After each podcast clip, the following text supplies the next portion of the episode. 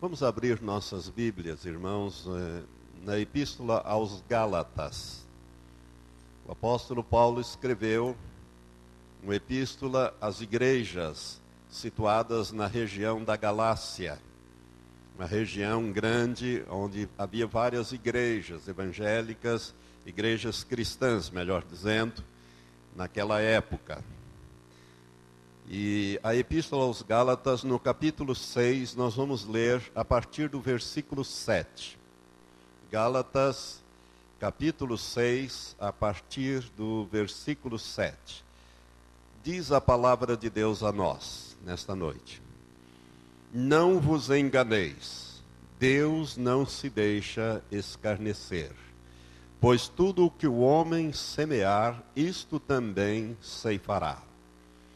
Porque quem semeia na sua carne, da carne ceifará a corrupção ou a deterioração. Essa palavra aqui significa, em outra, uma palavra só, morte, deterioração. Ceifará a corrupção. Mas quem semeia no Espírito, isto é, no Espírito Santo, do Espírito ceifará a vida eterna e não nos cansemos de fazer o bem, porque a seu tempo ceifaremos se não houvermos desfalecidos. Amém? Que Deus abençoe esta palavra ao teu espírito, ao teu coração. Pai, nós estamos diante do Senhor nesta hora, nos colocamos na inteira dependência do teu Espírito Santo para ministrar esta palavra ao coração da igreja Fala, Senhor, com cada vida que aqui está, os que estão também é, participando deste culto através da internet, os que vão ouvir esta mensagem gravada. Enfim, Senhor, usa-nos agora como um instrumento nas tuas mãos. Abre os ouvidos espirituais, os olhos espirituais da igreja, Senhor, para que ela possa compreender a revelação do Senhor nesta noite. É a nossa súplica e oração em nome de Jesus. Amém. Amém. Olha para aquele cartaz, para aquele banner. Você achou bonito? É obra, coisa do pastor Giovanni, foi ele que fez. Né, o talento dele, nós escolhemos as imagens, trabalhamos juntos, mas é coisa dele, ele que elaborou tudo isso aí. Ali diz: Jesus está voltando tempo de colheita. Eu quero falar sobre isso com os irmãos nesta noite. Jesus está voltando, é tempo de colheita. E eu gostaria de dar uma explicação sobre esse banner. É, o anterior nós fizemos 2011, ano do avivamento. Na verdade, deveria ser ano de avivamento, mas saiu do avivamento. Né? Este ano nós não colocamos o ano 2012 ali, porque senão alguém poderia entrar aqui na igreja e, e dizer: Jesus está voltando 2012. A Igreja Batista Betel está anunciando a volta de Jesus para 2012. E nós não queremos passar esta ideia. É bem que eu gostaria de colocar o 2012 ali, mas não poderíamos passar essa ideia de que Jesus está voltando em 2012, porque nós não sabemos quando ele voltará. Nós sabemos que ele voltará, mas não sabemos quando ele voltará. Tempo de colheita. Poderíamos tirar a frase Jesus está voltando e deixar 2012, tempo de colheita. Mas será que é só 2012 o tempo de colheita? Nós iríamos colher só em 2012? Também não seria uma ideia muito adequada. Quando nós fizemos o primeiro banner, nós tínhamos, por um erro, saiu uma, um trigal bem amarelo, bem no ponto de colheita. E eu disse para o pastor Giovanni, não é esse que eu escolhi. Ah, mas aquele não tinha resolução a fotografia. Esse tinha uma resolução melhor, então nós usamos. Falei, não, vamos arrumar uma que o trigo ainda esteja verde para amadurecer. Por quê? Porque a ideia é está começando o tempo da colheita. Não está na hora exata de colher. Mas se você prestar atenção, tem algumas espigas ali que já estão amarelando. Mas uma boa parte, ou a maior parte, ainda está verde. Está indo para o processo e logo deve chegar o tempo da colheita. Então a ideia é essa de que está começando o tempo da colheita. Jesus está voltando e por isso está começando também um tempo de colheita. Sobre Jesus está voltando, eu vou falar é, sobre os sinais que mostram que Jesus está na iminência de retornar à terra para arrebatar a igreja no próximo domingo. Domingo que vem eu devo pregar também, se for necessário, no outro nós continuaremos a falar desse assunto. Mas em princípio seria domingo que vem, nós iríamos falar sobre os sinais que Jesus disse que quando virdes todas estas coisas, referindo-se aos sinais, ele mesmo enumerou esses sinais no capítulo 24 de Mateus, no sermão profético, ele disse: Quando virdes todas estas coisas, sabeis que estou às portas, ou seja, na iminência de retornar.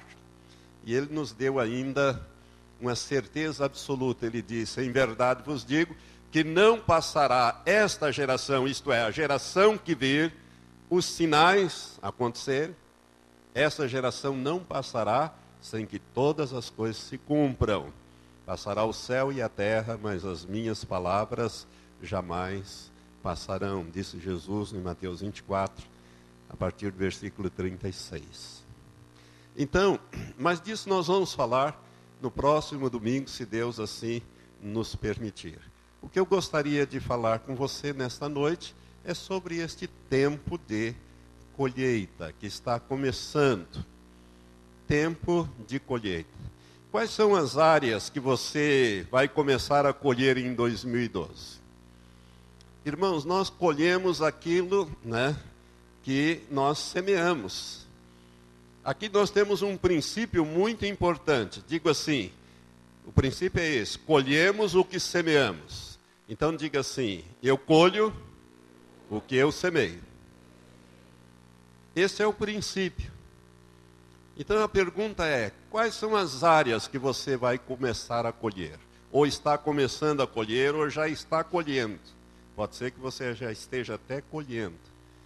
Existem áreas, por exemplo, a área espiritual, a área material, a área familiar, a área social, a área profissional, cultural. Existem várias áreas que você pode colher. E 2012 é tempo de colheita, não é ano de colheita, é tempo de colheita, é tempo de começar a colher não é que vai até a hora que Jesus voltar para levar a igreja, essa colheita vai andar, ou vai se desenvolver. Então existem áreas, mas o princípio principal que você precisa assimilar é: colhemos o que nós semeamos, ou aquilo que nós plantamos. O texto que nós lemos de Gálatas capítulo 6, versículo 7 em diante diz muito claramente: não vos enganeis. O Espírito Santo deixa claro, através de Paulo, que você não se engane acerca disso. Se você semear, você vai ter que colher. Não importa. Por isso, irmão, se você semear pecado, você colhe consequência do pecado. Não vos enganeis. Tudo que o homem semear, Deus não se deixa escarnecer, pois tudo que o homem semear, isso também ceifará.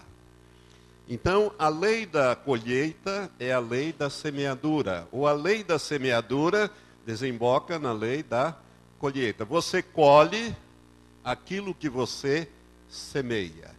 Que você semeia com a sua boca, que você semeia com as suas ações com a sua boca e com as suas ações. Por isso, nós precisamos tomar muito cuidado com aquilo que nós falamos. Porque tudo o que nós falamos vai trazer uma colheita. Há tempos atrás eu fiz um estudo bíblico, já repeti aqui na igreja, algum tempo também, chamado A Poder em Suas Palavras. Deus disse a Moisés, está lá em Deuteronômios capítulo 30, a partir do versículo 15, Deus fala com Moisés a vida e a morte, a bênção e a maldição estão diante de ti.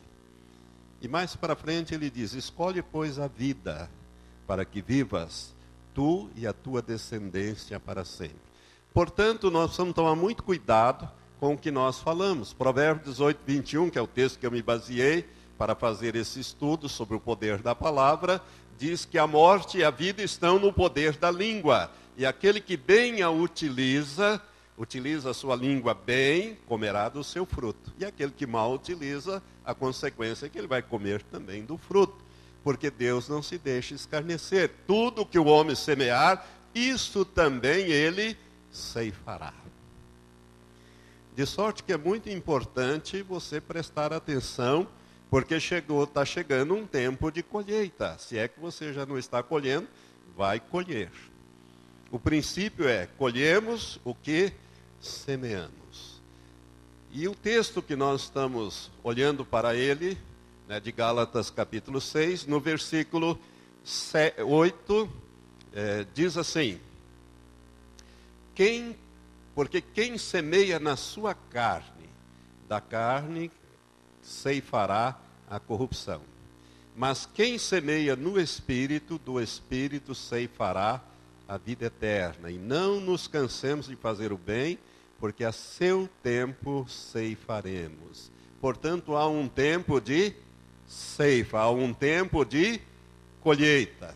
Principalmente se você não desfalecer, se você não abandonar a carreira cristã. Que nós temos que correr olhando para Jesus, autor e consumador da nossa fé. Quando você nasceu de novo, Deus colocou um alvo para você, uma carreira, uma vida diante de você para você desenvolver a vida cristã.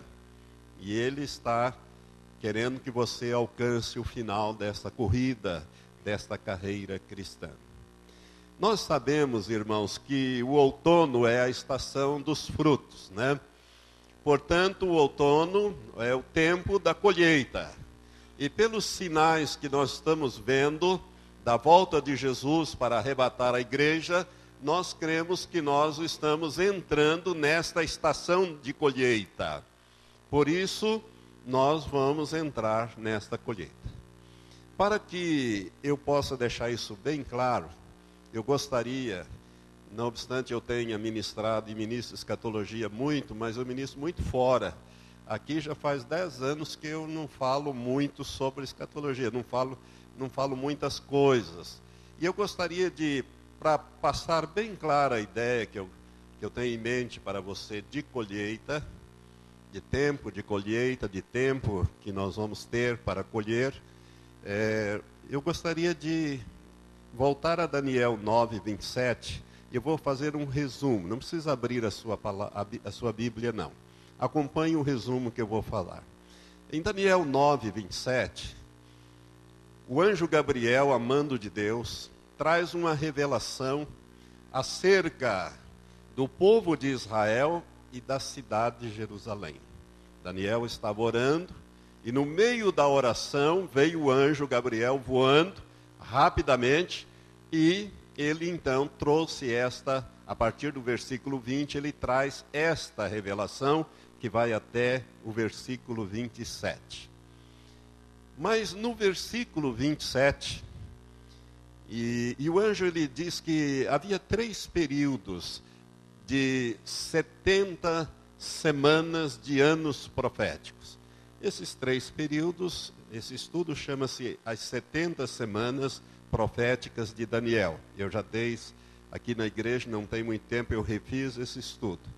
E esse período de 70 semanas, ele é dividido em três partes sete semanas, 62 semanas e uma semana.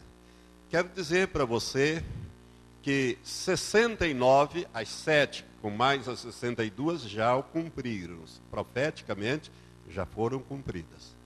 Ficou para trás apenas uma semana de anos proféticos. Uma semana de anos significa sete anos. Porque os judeus disseram a Pôncio Pilatos: Não queremos este Messias, crucificam. Deus fez parar ali, naquele momento, a história profética dos judeus. Não a história secular, que essa continuou. Mas a história profética dos judeus parou ali. Foi por isso, irmãos, que Jesus chorou sobre a cidade de Jerusalém. Quando ele subiu aquela encosta do Monte das Oliveiras, e ele olhou para a cidade de Jerusalém lá de cima, do Monte das Oliveiras, ele chorou sobre Jerusalém e disse: Ah, se tu soubesses, ao menos neste dia, o que te poderia trazer a paz. O que Jesus estava lembrando naquele momento era de Daniel capítulo 9, a partir do versículo 20, dessa profecia das 70 semanas. Se os judeus tivessem recebido Jesus como Messias de Israel, a história seria outra. Mas ele mesmo sabia que ele seria rejeitado e crucificado.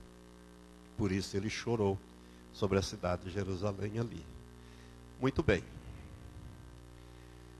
Ah, esta semana, ela, com a rejeição dos judeus, abriu-se um parêntese para revelar um mistério. O apóstolo Paulo fala disso em vários textos, desse mistério que estava oculto no Antigo Testamento, que é a formação da igreja. A igreja é um mistério que estava oculto. Você não vai achar no Velho Testamento nem a palavra igreja, e se você não, não souber é, interpretar poucos versículos que lá estão, você não vai discernir a igreja. Mas ela é um mistério que estava oculto no Antigo Testamento mas que foi revelado, ou seja, abriu-se o período da graça. Até então vigorava o período da lei, a lei de Moisés. Abriu-se o período da graça, que é a formação da igreja. E quando esta igreja estiver completa, e eu quero dizer para você que a igreja já poderia ter sido arrebatada, ela será levada. Ela será levada e o período da graça vai terminar. E aí vai começar, Deus vai retomar aquela semana de anos proféticos que falta para cumprir as 70 semanas na vida dos judeus, que a profecia se refere ao teu povo, que é o povo judeu, e à tua santa cidade, que é a cidade de Jerusalém. Então, isso está na iminência de acontecer na iminência de acontecer. E quando isto acontecer, o versículo 27 de Daniel 9 diz que esse período de sete anos, que é a última semana, ele é dividido em duas partes: três anos e meio iniciais e três anos e meio finais. No meu modo de entender, e eu vou falar isso mais para frente, o arrebatamento da igreja se dará bem no meio destas sete, desses sete anos. Bem no final dos três anos e meio iniciais. Então, nós vamos estar aqui no período que antecede a grande tribulação, porque a grande tribulação, no meu modo de ver e interpretar certos textos das Escrituras, não dura sete anos, mas sim três anos e meio finais. A igreja não passa pela grande tribulação, porque ela será arrebatada antes. Entretanto, esses três anos e meio iniciais serão anos, anos de colheita, de grande colheita, mas também serão anos difíceis, anos difíceis para a igreja porque a igreja estará num período de preparação para subir, para as dores de parto. Jesus fala, e a Bíblia fala também várias vezes, que o período que antecede o arrebatamento é um período de dores de parto, até que ocorra o nascimento, que é essa separação daqueles que vão subir e daqueles que vão ficar para trás. Cuidado com essa série é, Deixados para Trás. Ela é uma série baseada nas, nessas interpretações, mas é uma série de ficção. Ela não é uma revelação bíblica, nem mesmo uma interpretação, é uma ficção. Por isso, você tome cuidado, porque não vai ser daquele jeito ali. As pessoas não vão enfrentar o anticristo, nem terão condições. Eu quero dizer para você que esse, esse templo aqui no governo do anticristo não vai ter uma reunião aqui de adoração a Deus. Porque isso aqui vai ser usado de uma outra maneira pelo povo do anticristo, como ele quiser.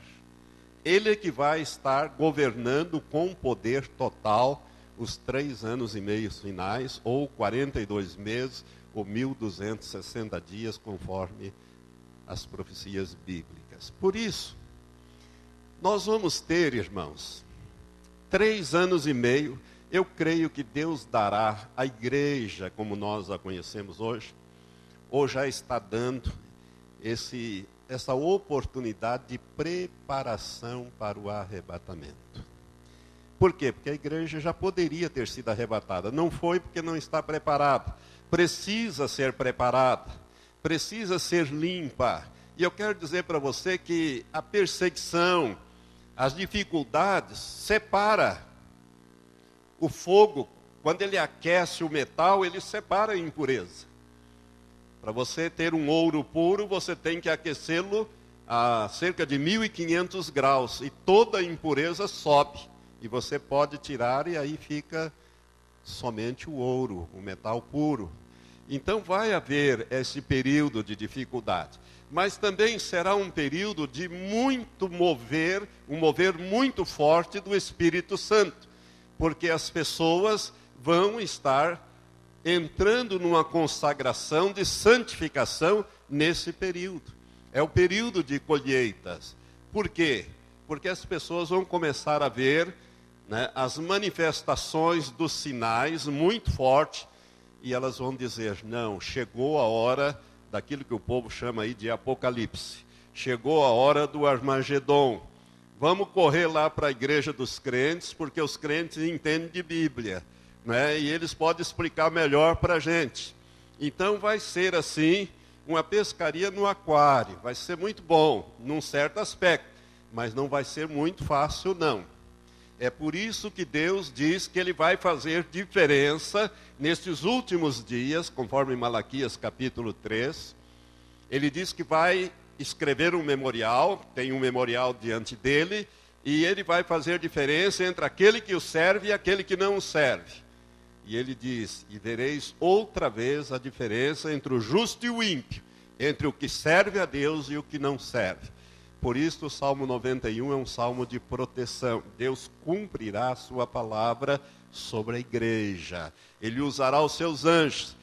Como diz, estarei com ele na angústia. Olha bem o que diz o Salmo 91. Estarei com ele na angústia, livrá-lo-ei e o honrarei.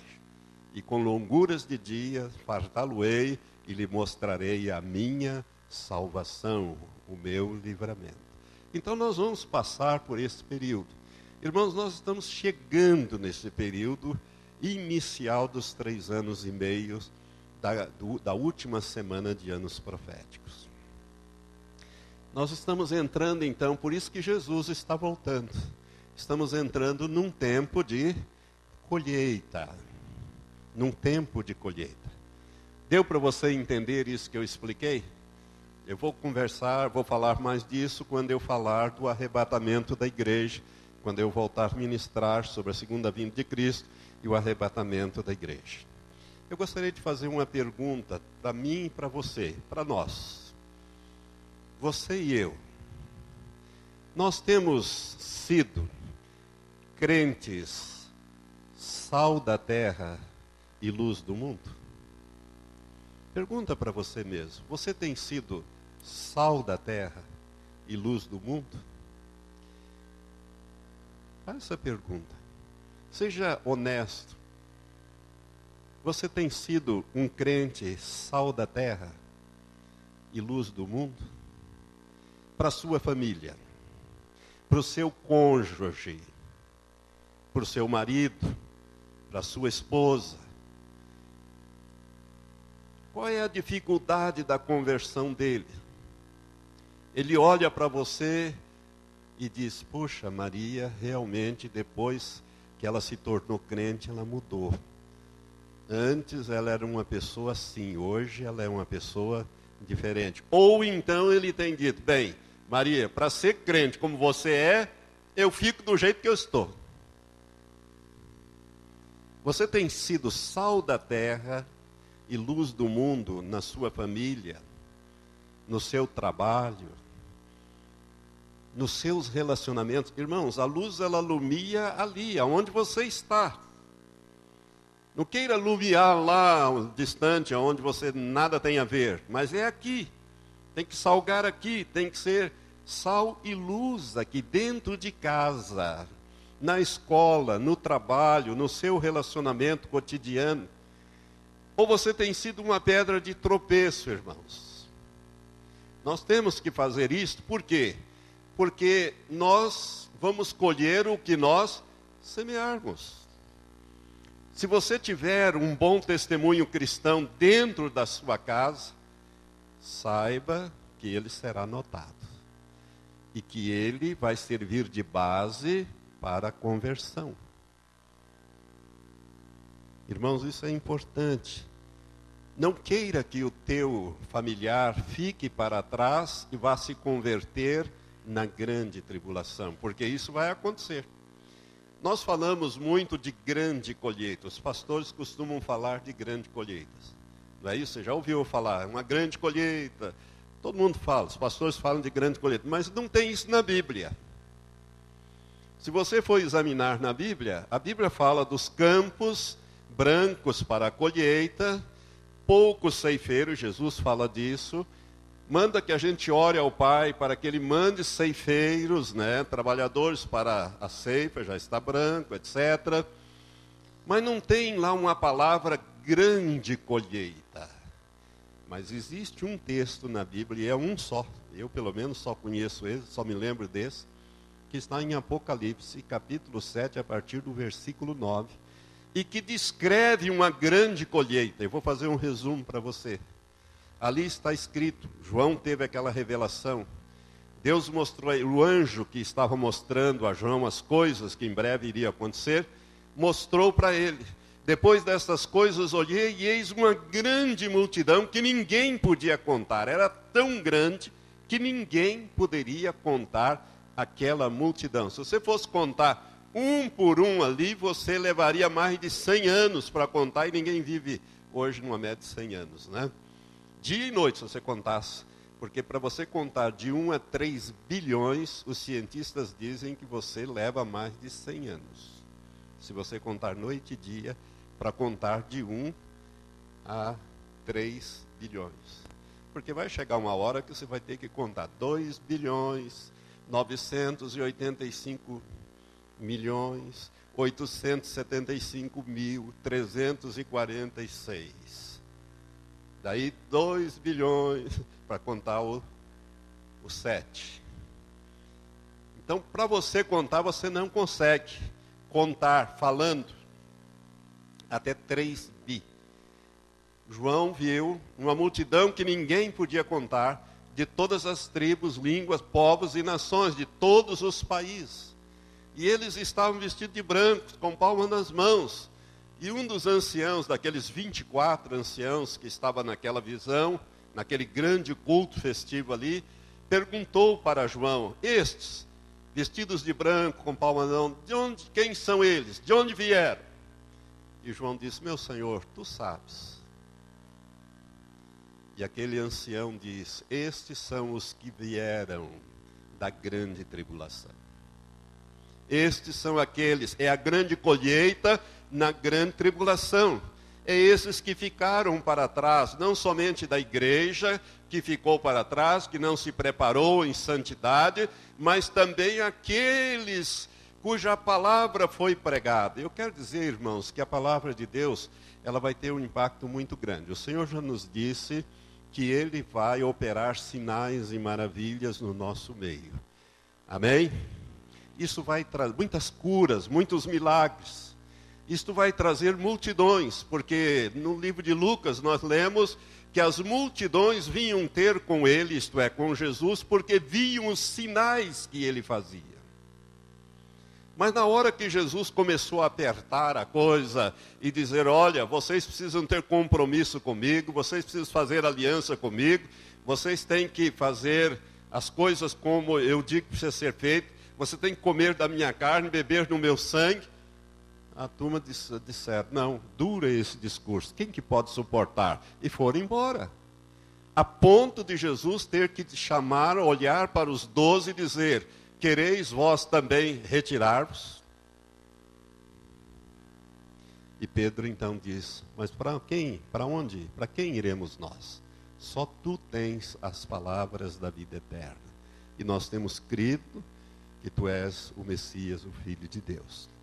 Então, irmãos, o que, que acontece com milagres?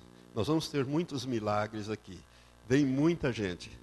Eu fico de vez em quando olhando na televisão a, a Igreja Mundial do Poder de Deus, do apóstolo Valdomiro, aquela multidão de gente. Mas o que, que aquele povo está buscando? O milagre. Muitos recebem milagre e vão embora. Eu já orei por várias pessoas aqui e elas às vezes me dizem: Ah, pastor, eu, eu faz tempo que eu estou fora daqui, mas eu já estive aqui. Ah, é? Eu já fui abençoada aqui, aconteceu isso comigo. né? Aconteceu isso comigo, etc. e tal, fui curada, mas aí eu fui embora. E agora eu estou afligida com isso, eu voltei. Então as pessoas, elas não querem um compromisso com o Senhor, elas querem a bênção, não o Senhor da bênção. Isso vai acontecer, irmãos, porque milagre não garante a conversão de ninguém. O homem que mais viu milagres na história bíblica não se converteu, foi Faraó. Ninguém viu a operação e milagres do poder de Deus como Faraó viu. No império dele, no reino dele, na vida dele, na família dele, e ele não se converteu. Judas participou do ministério de Jesus, curou enfermos, fez tudo, e no final fracassou. Isso não é garantia de salvação e de vida eterna, porque as pessoas são muito é, imediatistas. Essa é que é a verdade. Por isso nós vamos ter, assim, grande volume de pessoas aqui dentro. Esse tempo vai ficar pequeno, o Senhor já tem me mostrado isso. É? Deus vai agir. Não, não tem culto aqui toda hora. É de hora em hora, não é? E Deus operando grandes milagres. Muitos vão ficar, mas a grande maioria não. A grande maioria vai receber a bênção, vai comer o pão, vai comer o peixe, vai participar da bênção, mas não vai participar do reino. A verdade é esta. É, vai comer o pão da multiplicação, o peixe da multiplicação, mas vamos embora. Quando Cristo apertar o discurso, a coisa vai embora. A mesma coisa vai acontecer em relação a isso. Irmãos, a Bíblia fala da festa das colheitas. Se você quiser ler depois em casa, em Levítico, capítulo 23, você vai encontrar várias festas fixas que Deus estabeleceu para o povo de Israel. É, são, eles comemoram até hoje a festa das colheitas, a partir do versículo 33, você vai achar ali como é que ela deveria ser celebrada. Deveria ser celebrada no sétimo mês pelo calendário hebraico, que corresponde mais ou menos ao mês de setembro do nosso calendário. Até hoje eles celebram a festa das colheitas, que também é chamada de festa dos tabernáculos. Festa dos tabernáculos. E toda a população tinha que ir para Jerusalém para celebrar ao Senhor esta festa, a festa da colheita. Portanto, colheita, ela fala eh, de um tempo de alegria, não é verdade? O lavrador, quando ele vai colher, ele vai chegar ao resultado final. Ele já começa a planejar, olha, esse trigo está bonito, esse milho está bonito, eu vou colher aqui tantos quilos, eu vou vender, eu vou armazenar, etc, etc. Ele faz então ali as suas seus cálculos. Nós então podemos pensar a respeito da colheita, né, num tempo bom. Mas nós não podemos esquecer de algumas coisas referentes à colheita. Primeiro, que é um tempo de muito trabalho. Diga assim: colheita dá muito trabalho. E dá mesmo, dá mesmo. Colheita é um tempo de trabalho. É um tempo também de planejamento. Temos que fazer planejamento para esta grande colheita que nós vamos ter, ou esta colheita que nós vamos ter. Aquela da grande tribulação não vai ter planejamento nenhum, porque aquele vai ser lá na grande tribulação, nós não vamos estar aqui. Amém? Você perdeu uma boa oportunidade de dizer amém. Não vou estar aqui mesmo. É isto mesmo que vai acontecer comigo. Amém, irmãos? Ah, agora você ficou mais acordado.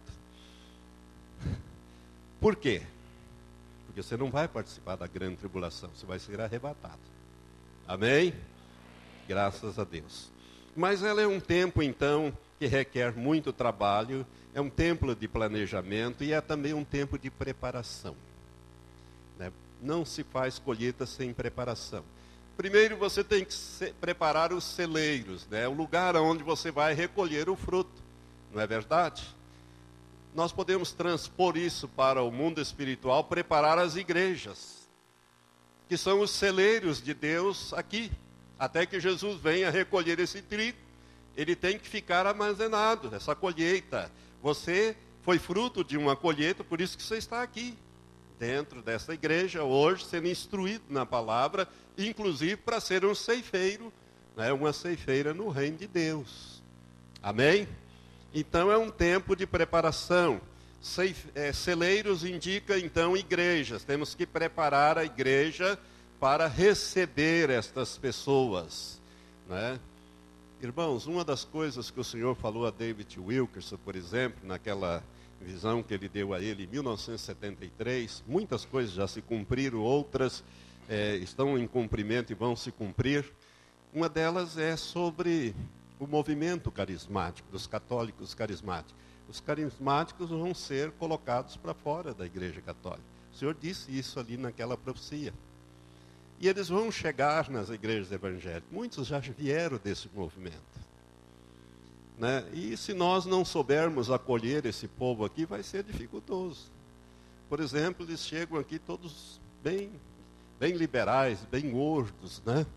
E aí nós dizemos para ele, olha, aqui nós só usamos camisa número 2. E enfiamos uma camisa número 2 dele, o que, que vai acontecer? Eles vão ficar oprimidos e sem condições nenhuma. Nós vamos ter que colocar uma camisa número 5, número 6, e deixar que o Espírito Santo faça um regime com eles, a fim de emagrecê-los, adaptá-los à palavra de Deus, aos princípios. Por quê? Porque eles ainda não receberam o que nós recebemos. Eu quero dizer para você que existem muitas pessoas salvas no movimento carismático, católico carismático. Salvação não é exclusividade da igreja evangélica ou protestante. Amém? Graças a Deus você entende isso comigo. Então, essa preparação da igreja para receber como celeiros. Também no tempo de colheita, você precisa preparar um maquinário, as máquinas, não é isso? As colheitadeiras, elas têm que ser passadas por revisão, é, engraxada, deixada limpinha, prontinha para o tempo de colheita. Isso fala, irmãos, no mundo espiritual, dos meios, dos instrumentos para evangelizar e discipular as pessoas evangelizadas. Precisa esse tipo de preparação também. E fala também, a colheita, ela nos lembra que os trabalhadores precisam ser suficientes e também capacitados a realizar a colheita, não é verdade? Porque se não souber colher, eu, por exemplo, se eu for colher algodão, né? Assim, eu uma vez fui colher algodão, espetei minha mão lá, larguei aquele negócio no estante, né? Não colhi quase nada. Enquanto que uns tchum, tchum, tchum, tchum, já fazia assim. Né? Eu jogava aqui, não me lembro bem como é que era. É, mas tem que ter habilidade. E hoje, mais ainda, operar aquelas máquinas enormes, não é? São trabalhadores especializados em colheitas, em trabalhar na colheita. A nossa colheita, irmãos, ela está baseada no tamanho da nossa semeadura. Se você semeia pouco, você colhe pouco, não é isso que a palavra diz? Você recebeu agora pouco para você ofertar um envelope, onde a palavra de Deus diz: quem semeia pouco, pouco também ceifará. Quem semeia em abundância, em abundância também ceifará. Este é um princípio também bíblico. Se você quer prosperar, você precisa praticar os princípios bíblicos do dízimo e da oferta. Se você quer ter uma intimidade com Deus, quer ter uma vida espiritual mais íntima com o Senhor, você tem que buscar os dons espirituais, o batismo com o Espírito Santo, ou seja, semear ali para você colher. E a extensão da tua colheita vai ser a extensão da tua semeadura. Agora atenção, se você não agir com diligência na colheita, né, você vai poder, você vai ter perdas. Perdas. Nós precisamos então nos preparar para colheitas. Os agricultores que lidam com os grãos, eles trabalham na colheita com as suas máquinas dia e noite. Você já notou isso? Já viu reportagem? Aquelas colheitadeiras com aqueles com aqueles faróis enormes, colhendo dia e noite, por turno.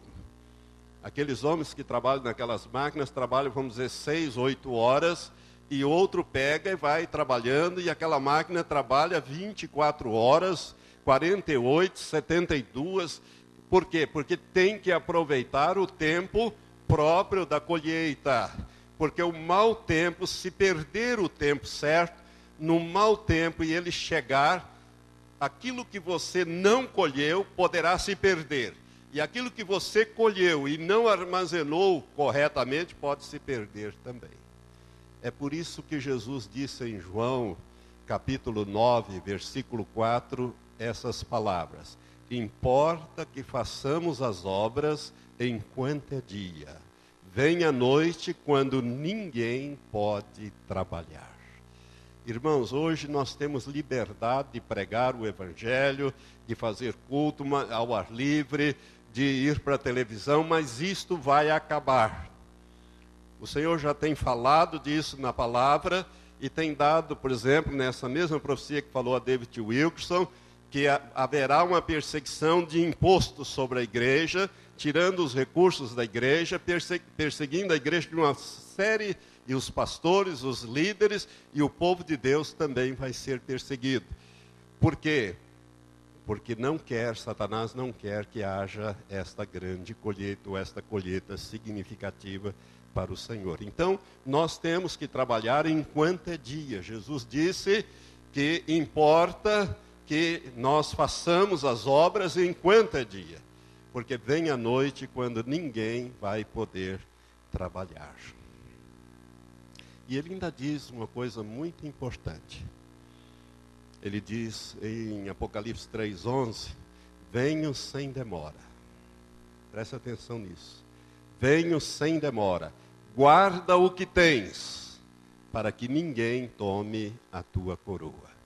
Irmãos, você além de participar da colheita, você tem que cuidar também da sua vida espiritual. Meu amado, eu não posso me santificar no teu lugar. É você. Você tem que estar preparado. Você tem que abandonar o pecado. Você tem que se desvencilhar destas coisas que não são pecados, mas são embaraços. A Bíblia diz que para nós corrermos a carreira cristã, olhando para Jesus, autor e consumador da nossa fé, nós temos que deixar de lado o embaraço e o pecado que tão de perto nos rodeia. Senão nós não vamos conseguir correr esta carreira cristã, esta preparação. Não vamos nem poder participar da grande colheita. Você não vai querer chegar diante do Senhor e dizer: Senhor, eu não pude fazer nada, quando Deus te deu todas as condições. Sabe que você e eu recebemos pelo menos um talento? E nós temos que negociar com esse talento. Talento é uma medida monetária, não é uma capacitação de talento artístico. Ali é uma medida monetária. Um talento significava 49 quilos de ouro ou de prata. Então nós recebemos um talento. Outros receberam dois talentos e alguns cinco talentos.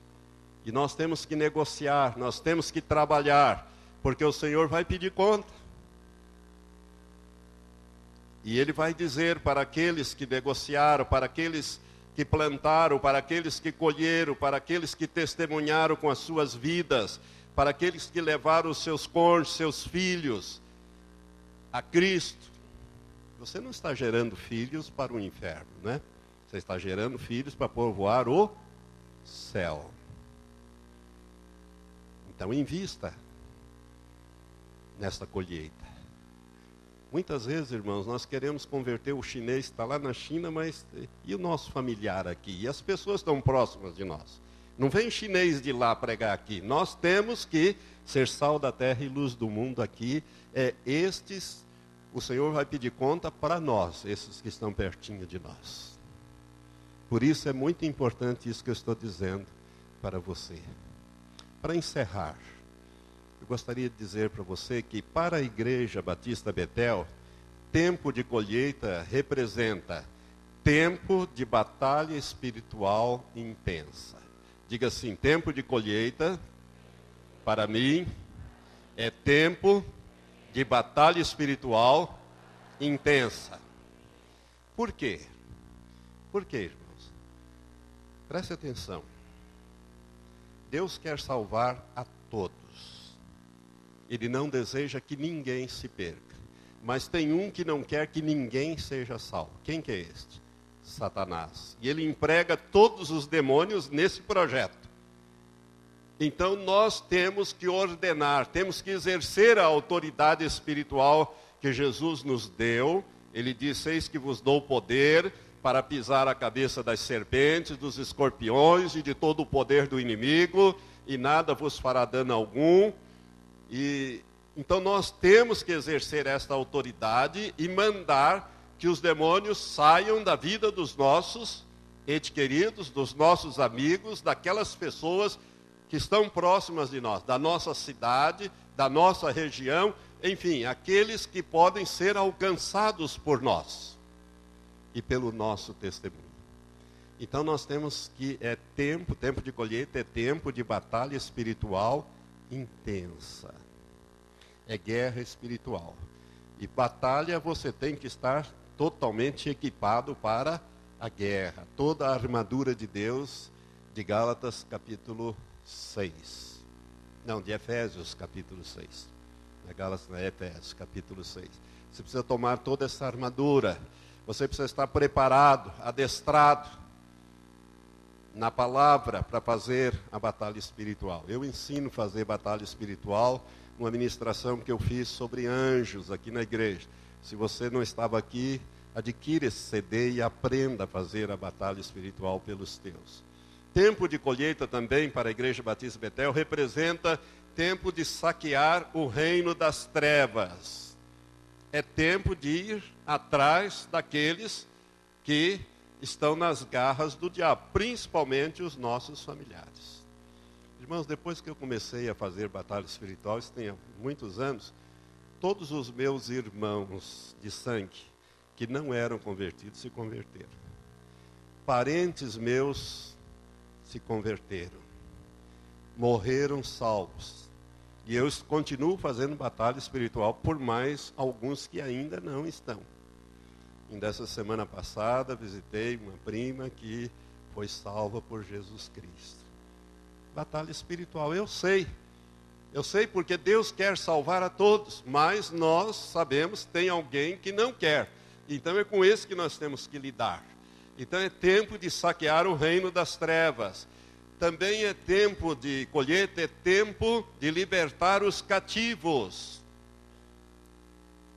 Você sabia que perto de você tem muita gente cativa do diabo? Cativa em enfermidade, cativa em problemas os mais diversos.